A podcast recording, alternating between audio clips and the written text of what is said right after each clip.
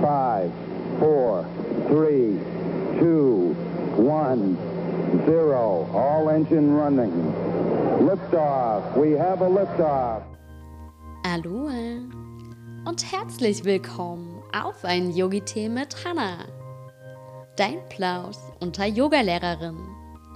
In diesem Podcast geht es um den Austausch unter Yogalehrerinnen, die sich mit den Fragen beschäftigen, wie bist du eigentlich zum Yoga gekommen? Welche Schwierigkeiten hattest du? Und ihr bekommt einen Nonplusultra-Tipp mit. Sind ganz wundervolle, unterschiedliche Frauen mit dabei, die mir auf meinem Weg begegnet sind. Und ich freue mich, wenn du mit dabei bist. Hallo und herzlich willkommen auf ein Yogi-Tee mit Hannah. Und heute mit der wundervollen Susanne aus Dortmund. Hallo Susanne und schön, dass du da bist. Hallo Hanna, ja, vielen Dank für die Einladung und dass ich hier bei dir sein darf auf einen Yoga-Tee.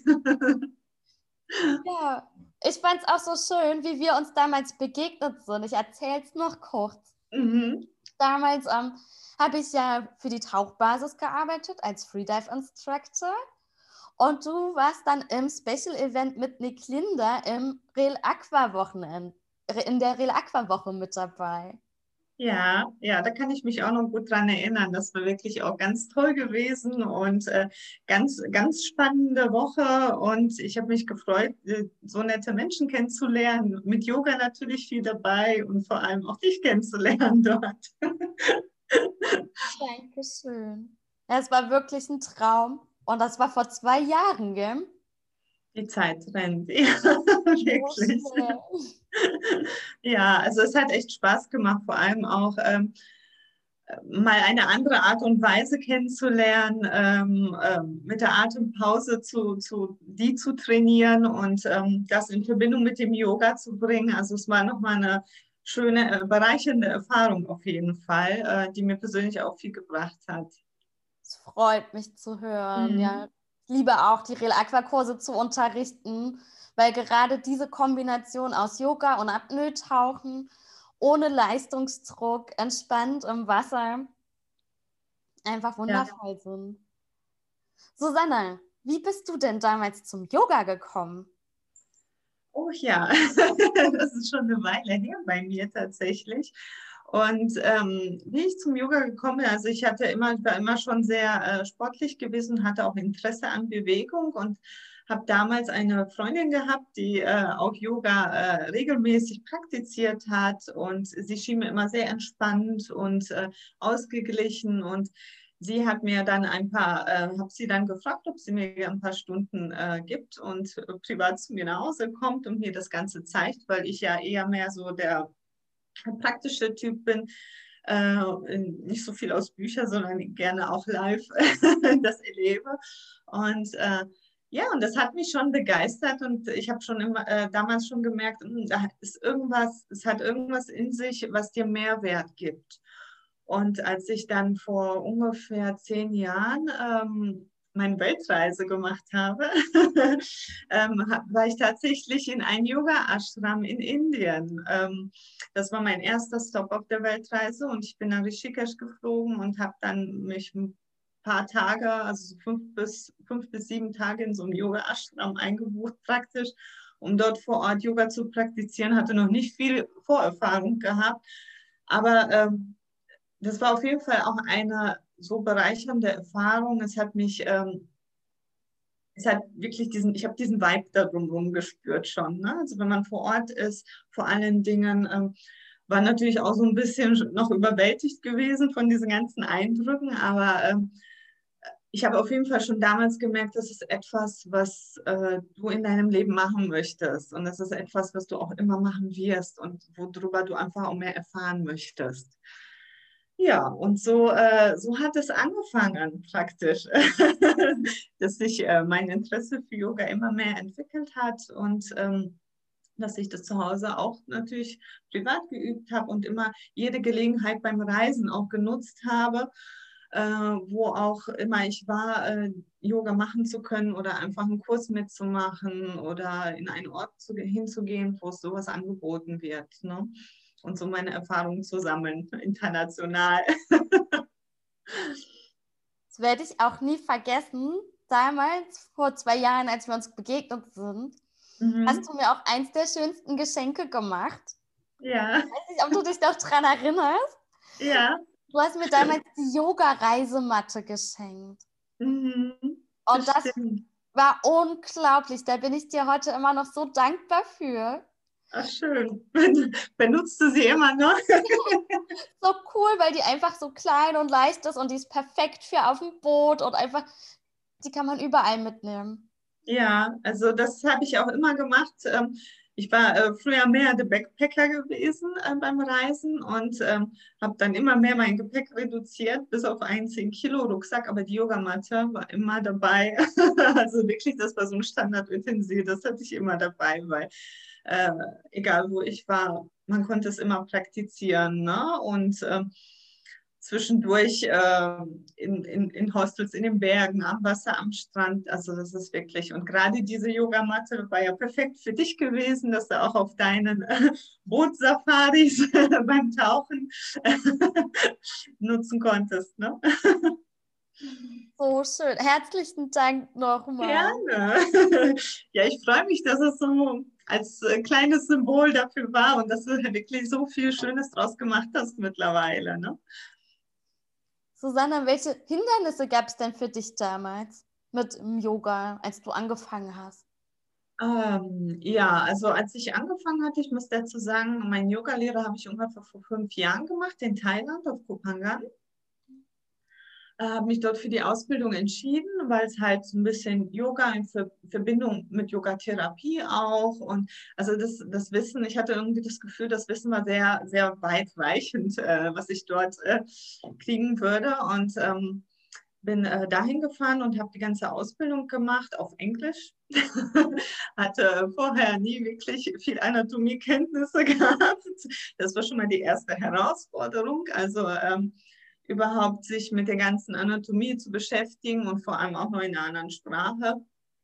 Ähm, gar nicht mit der Intention, äh, wirklich alleine zu unterrichten, sondern ich wollte mehr äh, über den Sport erfahren, mehr über mich selber erfahren, was man damit alles erreichen kann, äh, wofür das gut in, im Leben ist. Und ja, rausgekommen bin ich damit natürlich zu unterrichten. und habe dann äh, direkt, äh, als ich wiedergekehrt bin, angefangen Yogakurse zu geben. Ähm, hier bei mir in der Gegend, auch in einer anderen Stadt auch noch zusätzlich. Was ein bisschen challenging war, auf jeden Fall in der ersten Zeit, war, dass ich das Ganze erstmal für mich auf Deutsch nochmal übersetzen musste und auf Deutsch nochmal entdecken, weil ich ja hier unterrichtet habe. Und ich habe das Ganze äh, in Englisch gelernt und den ganzen Input in der anderen Sprache bekommen. Und dann musste ich erstmal für mich selber rausfinden, okay, ähm, wie stellst du das jetzt an? Jetzt musst du das Ganze übersetzen, jetzt musst du auch den Leuten das näher bringen, dass sie mich auch verstehen. Und habe dann zusätzlich natürlich noch ganz viel Material äh, gesammelt, online geguckt, habe selber noch am Yoga-Kurs teilgenommen, hier bei einer Bekannten in der Nähe, um zu gucken, ne, sich dann auch nochmal Input von anderen Seiten zu holen, wie machen die anderen Leute das, um äh, ja, für mich dann die Kurse zu kreieren sozusagen. Ne? Ja, und also ich glaube, das waren so mehr die größten Herausforderungen ne, am Anfang gewesen. Und äh, ja, aber habe es ganz gut hingekriegt und jetzt sind es ja mittlerweile fünf Jahre her und ich unterrichte bis heute. und es sind wirklich Leute, die schon so lange mit dabei sind. Ne? Das freut mich auch. Wow. Mhm. Hattest du denn selber auch eine Challenge, als du für dich mit dem Yoga angefangen hast, wo du sagst, oh, das war schon ein Hindernis für mich? Weil gerade jetzt so bei der Praxis oder die Routine entwickeln. Ja, also ähm, für mich war am Anfang, außer jetzt der sprachlichen Challenge, äh, zusätzlich noch, das wirklich in meinen Alltag so ein bisschen mehr zu integrieren, weil ich auch selbstständig bin und auch der, zu der Zeit noch einiges gearbeitet habe. Da musste ich halt wirklich gucken, dass ich ähm, von meiner Zeiteinteilung mir das so einrichte ähm, und dass ich das wirklich in meinen Zeitplan so verfestige und das Priorität hat für mich, dass ich es nicht nur weitergebe, sondern auch wirklich für mich selber auch dann noch weitergehend äh, praktiziere jeden Tag. Das war auch so am Anfang. Mittlerweile hat sich das so ein bisschen eingependelt und ähm, man muss das ja immer auch mit einer gewissen Entspanntheit betrachten, das Ganze. Yoga ist ja so weitreichend und so allumfassend. Das heißt, man kann sich immer das Richtige zu jeder Situation auch für sich selber raussuchen. Und das finde ich auch so schön daran. Man kann vielen Menschen auch damit weiterhelfen so gehe ich meistens auch in meinen Kursen vor, dass ich dann einfach mal hinhöre und gucke, okay, was, was braucht ihr denn heute? Was wird heute noch gebraucht? Ähm, wo habt ihr da so ein paar Kleinigkeiten, an denen wir arbeiten können? Und gucke, dass ich so ein bisschen die Stimmung mit aufnehme und dann, äh, dass ich da dementsprechend auch was anbieten kann. So schön. Ja. Hm. ja, also das waren so meine kleinen Herausforderungen gewesen am Anfang. Ähm, ja, mit den Übungen ähm, bin ich eigentlich sehr gut zurechtgekommen, da ich schon vorher auch äh, immer ziemlich sportlich war. Man musste dann auch hier eher darauf achten, dass es nicht zu viel wird am Anfang. Ne? Das ist immer so, ne, wenn man gerade so motiviert ist und man gerne auch viel ausprobieren möchte und man auch selber äh, sich selber ein bisschen challengen möchte und sagen, okay, wie weit erlaubt es mir auch meinen Körper zu gehen, ne? wie weit kann ich äh, diese Sachen umsetzen, muss man auch mal wirklich auf sich selber hören und drauf hören, okay, wenn er jetzt sagt, gut, jetzt bis dahin und das reicht mir erstmal für eine Weile und dann guckt man später, wie es weitergeht, ne? dass man sich selber auch damit nicht zu sehr überfordert am Anfang. Das ist, glaube ich, auch so wichtig, ne? weil es gibt natürlich sehr viele, die dann schon perfekt die ganzen Yoga-Übungen machen können, sehr viele Vorbilder, man sieht sie auf Instagram und überall. Und ähm, da muss man äh, sagen, okay, die haben alle auch mal angefangen und auch mal klein angefangen und äh, man muss da wirklich in erster Linie auf seinen Körper hören ne, und gucken, wie weit man damit gehen kann. so für eine persönliche Entwicklung auf jeden Fall nochmal ganz gut. Ja, auch da alle, die zuhören jetzt, der Weg ist das Ziel und ah. jeder ist bei sich und im Yoga wird auch nicht verglichen. Man mhm. kommt in die Gruppe und jeder übt für sich und jeder ist auf seiner Matte. Also lasst euch da nicht einschüchtern. Erlebt es einfach mal. Ja, ja. Das ist ja das Schöne dran. Es ist ja egal, ob es jetzt im Umfeld viele Leute gibt, die das Gleiche mitmachen. Man kommt in die Stunde, man geht auf seine Matte, man nimmt sich Zeit für sich. Man kann ja dankbar sein, dass man sich überhaupt diese Stunde für sich in diese Zeit genommen hat um einfach sich selber wieder näher zu kommen und einmal wirklich in sich reinzuhören, in seinen Körper reinzuhören und zu gucken, okay, was, was tut mir denn jetzt ganz gut? Und ich glaube, wenn man das regelmäßig auch praktiziert, dass, ähm, dass da einfach so viel bei rumkommt. Ne? Das steigert ja auch mit die Kreativität. Man kriegt neue Ideen. Ne? man, kriegt, man wird motiviert, verschiedene Dinge anzupacken und ist dann auf jeden Fall viel stressfreier, äh, dass man, da man durch den Alltag gehen kann. Das ist ja auch schon sehr viel wert bei den meisten. Ne? Susanne, was wäre denn dein Nonplusultra-Tipp heute, den du mit in die Welt geben möchtest? Mein 9 plus 3 Tipp, okay. Also ähm, ja, der Tipp ist eigentlich schon das, was ich äh, mit äh, gesagt habe, die ganze Zeit, dass man einfach wirklich äh, sich selber wert sein sollte, sich die Zeit für sich zu nehmen in erster Linie. Ähm, äh, das ist auch, ähm, und dass man auch dafür dankbar sein kann, sich selber gegenüber, dass man sich überhaupt diese Zeit genommen hat, was auch immer es ist. Ähm, aber gerade fürs Yoga ist es ganz schön, äh, weil man auch ähm, da viel mit Bewusstsein arbeitet und ähm, äh, wirklich Bewusstwerdung, auch über, über sich selber, wie man sich fühlt, über die eigenen Gefühle, über die Emotionen, die auch noch mit dazu kommen. Das ist halt dieser Mehrwert des Yoga, der noch zusätzlich dabei mit rumkommt. Und äh, dass man wirklich da auch so ein bisschen die Dankbarkeit bei üben kann. Ähm, dass man sich selber die Zeit genommen hat für sich, dass man was für sich tut, für seinen Körper tut.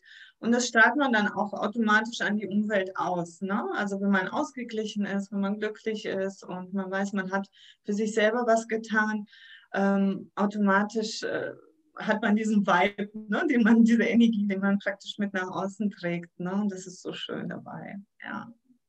herzlichen Dank für deinen Tipp. Meine Lieben, alle Infos zu Susanne, also die Homepage, den Link stelle ich hier unten in die Beschreibung rein. Und wenn ihr zuhört, steht es im Text drin. Danke, dass du mit dabei warst und ich wünsche euch allen einen wunderschönen Tag voller Liebe und Leichtigkeit. Namaste. Namaste, danke schön. Bis bald. Bis bald. Wenn dir der Plausch gefallen hat, freue ich mich, wenn du meinen Podcast abonnierst und lass mir gerne eine Sternebewertung und eine Rezession da. Und wenn du jetzt vielleicht jemanden kennst, für den der Podcast was wäre, dann darfst du ihn gerne teilen. Sharing is caring und ich wünsche euch einen wunderschönen Tag.